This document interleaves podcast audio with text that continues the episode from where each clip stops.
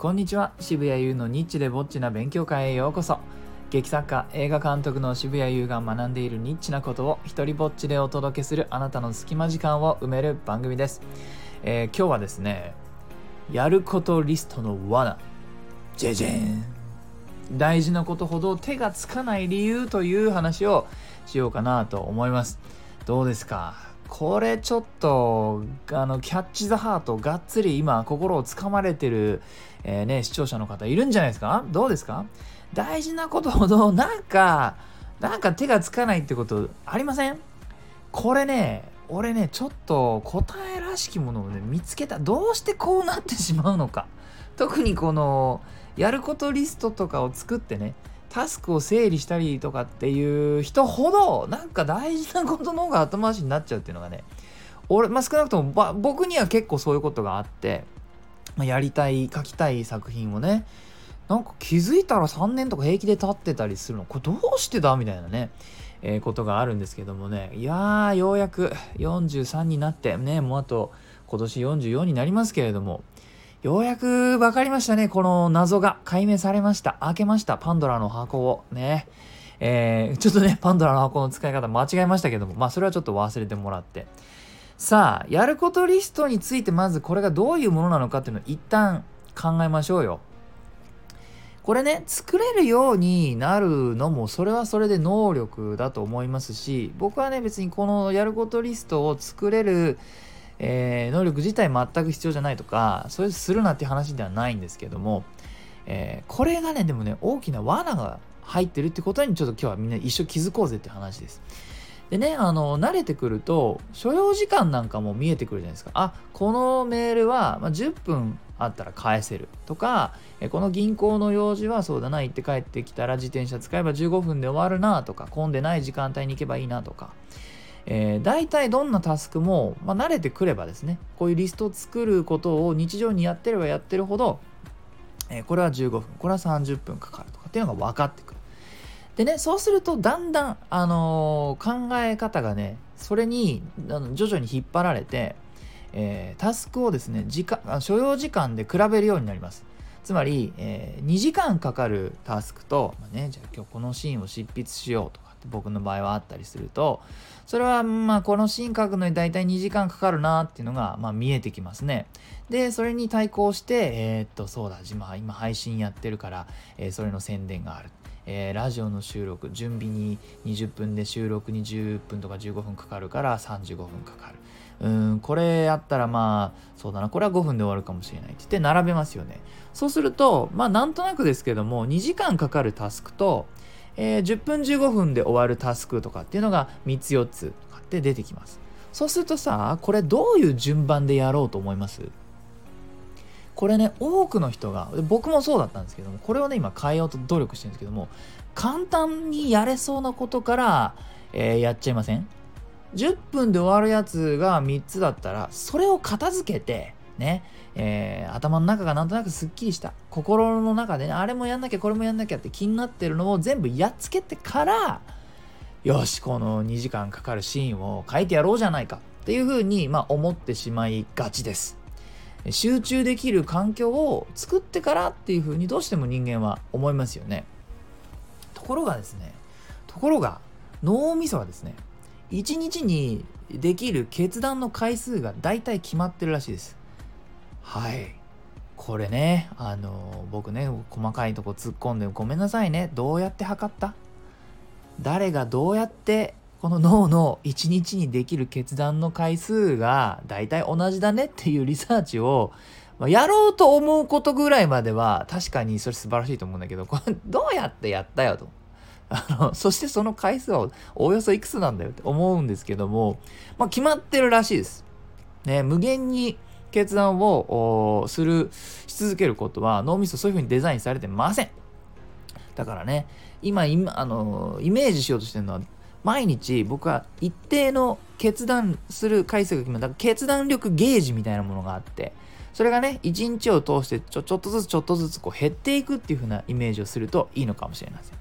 なのでね、もし、あの、簡単にやれるタスクの方を先にやっちゃうと、僕がね、本当に大事に、えー、やりたいと思っている大事な執筆の方に、えー、かかるねそっちのタスクにかかるタイミングに来た時にはもうその自分のその決断力っていうものが消耗してるんですね。もしかしたら半分くらいしか残ってないかもしれない。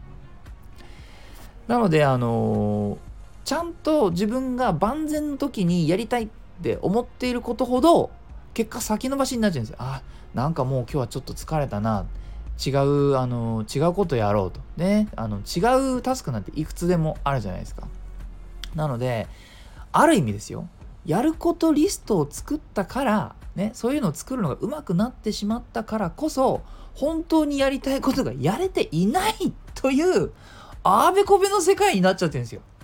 ってなっちゃう人もいるいるのではないかと思ってねこんな放送やってますじゃあさじゃあ渋谷優どうすればいいのかという話じゃないですか。問題ね、指摘して、お前それで指摘して逃げんのかと。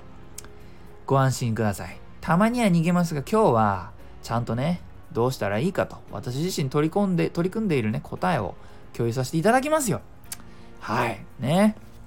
いきます。これね、やることリスト作るなっていうのが答えではないと思います。ね、作った上で、これね、いろんななんか、あの、時間、管理本とかにもあの時間術本とかにもちょこちょこ出てくるんですけどもあのやることリストのを、まあ、作った上でですね結局ねこの中でやらないでいいことを見極めるんですよ。なのでやることリストの目的を改めて、えー、考えることですね。これはいや全部やりたいから書くんじゃないんです。僕はねやっぱ欲張りで全部書き出しちゃうと全部やりたい。やっつけたい。このリストどういう順番でやったら今日全部終わるかなとか考えるの大好き。こうそういうのも大好き。3度の飯よりとまでは言いませんがやることリストを作ってそのチェックリストにこうやっつけたら線を引いてってねどれぐらい埋まるかなとかやるのがもうねなんかほんと楽しいんだよね。終わってるでしょ人としてね。えー、だけどもそうじゃないと。そのリスト作った後にこれは今じゃなくていい。もしかしたらずっとやらなくていいかもしれないっていう風に自分に言い聞かせる練習のリストにするんです。本当に今日本当に今じゃなくていいことはもしかしたらねやんないでもいいかもしれないぐらいに思えるようになりましょうという話なんですね、えー、有名な話なんですけどもよくねあのナポレオンが手紙をね開けるまでにあの自分の部下にね、まあ、届くわけですよその他の国からとかこういう問題が起きてますとかっていう手紙がね、ナポレオンのもとに届くんです。で、えー、この話によるとですね、彼は部下になんと手紙はですね、3週間開けるなっていうふうに命令してたそうです。3週間、結構長いね。手紙をほっとく。俺、いや、3週間なんかのメールだとか手紙とかほっといたこと多分そんなに思い出せない。まあでも、ナポレオンはそう言ったんです。なぜか。勝手に解決するものがほとんどだからって言うんですねその3週間過ぎても問題が続いているものだけ本当に、えー、返事が必要なことであって3週間のうちにほとんどのことは勝手に解決すると、言ってたそうです。これのねもうナポレオンなんてほとんど200年前の、え、人間ですけれどもこの作戦この考え方はもうまさに今こそ大事なやつで、えー、なある調べによるとですねあのショートメッセージとかメールとか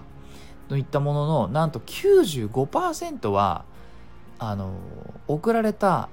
3分以内に開かれてるそうです。開封されて既読がつくんですね。95%3 分以内です。これすごくないですか？恐ろしい。でですねで返事。それに対する何らかのレスポンスが来る平均時間。なんと90秒だそうです。つまり自分が書いたテキストに対する返事は95%の確率で3分以内に返ってきて、えー、そしてそのアベレージがですねアベレージ反応時間があのあ違う間違えましたね。まあいいや。大体合ってます。3分以内に読まれて反応があのアベレージで90秒以内に返ってくる。これはこれは怖い。つまりねこんな風にやってると何が大事かってことが分からなくなってくるんですよ。つまりやることリストって自分のねやりたいことを整理するために作ってたはずがいつの間にかですよ。実は優先順位を狂わせているなってことに僕はですねあのもうだいぶ時間がかかってしまいました。ね、えー、だけれども気づいたのでこれからはですね、え、やることリスト作ってもいいけどもそれはやらないことを見極めるために使って大事なことに時間を注ぎましょうとそんな風に決意したよというお話でございました。えー、いいなと思ったらハートマークをタップしたり、フォローしてください。えー、よかったらね、あなたの番組や Twitter でこの放送を紹介してください。えー、それからですね、今週の土曜日、2月5日の、え午前の10時半からですね、え静岡で僕はちょっとしたセミナーをやります。モノローグの作り方、演じ方というセミナーをですね、え静岡市文化クリエイティブ、え産業振興センターの CCC 多目的ルームというところでやります。もしね、これを聞いている方で静岡近いよとか住んでるよという方はよかったら来てみてください。えー、無料でございます。またですね、えー、僕が主催する劇団牧羊犬第5回本公演、狼少年立花の舞台映像が2月25日まで配信中ですので、これをね、劇場の臨場感を皆さんのスマホとか PC とかテレビとかに、あのー、お送りいただし、お送り、うわ、言えなかった。えー、お届けしますのでね、えー、よかったらチェックしてみてください。す、え、べ、て概要欄に詳細は載っています。では、渋谷でした。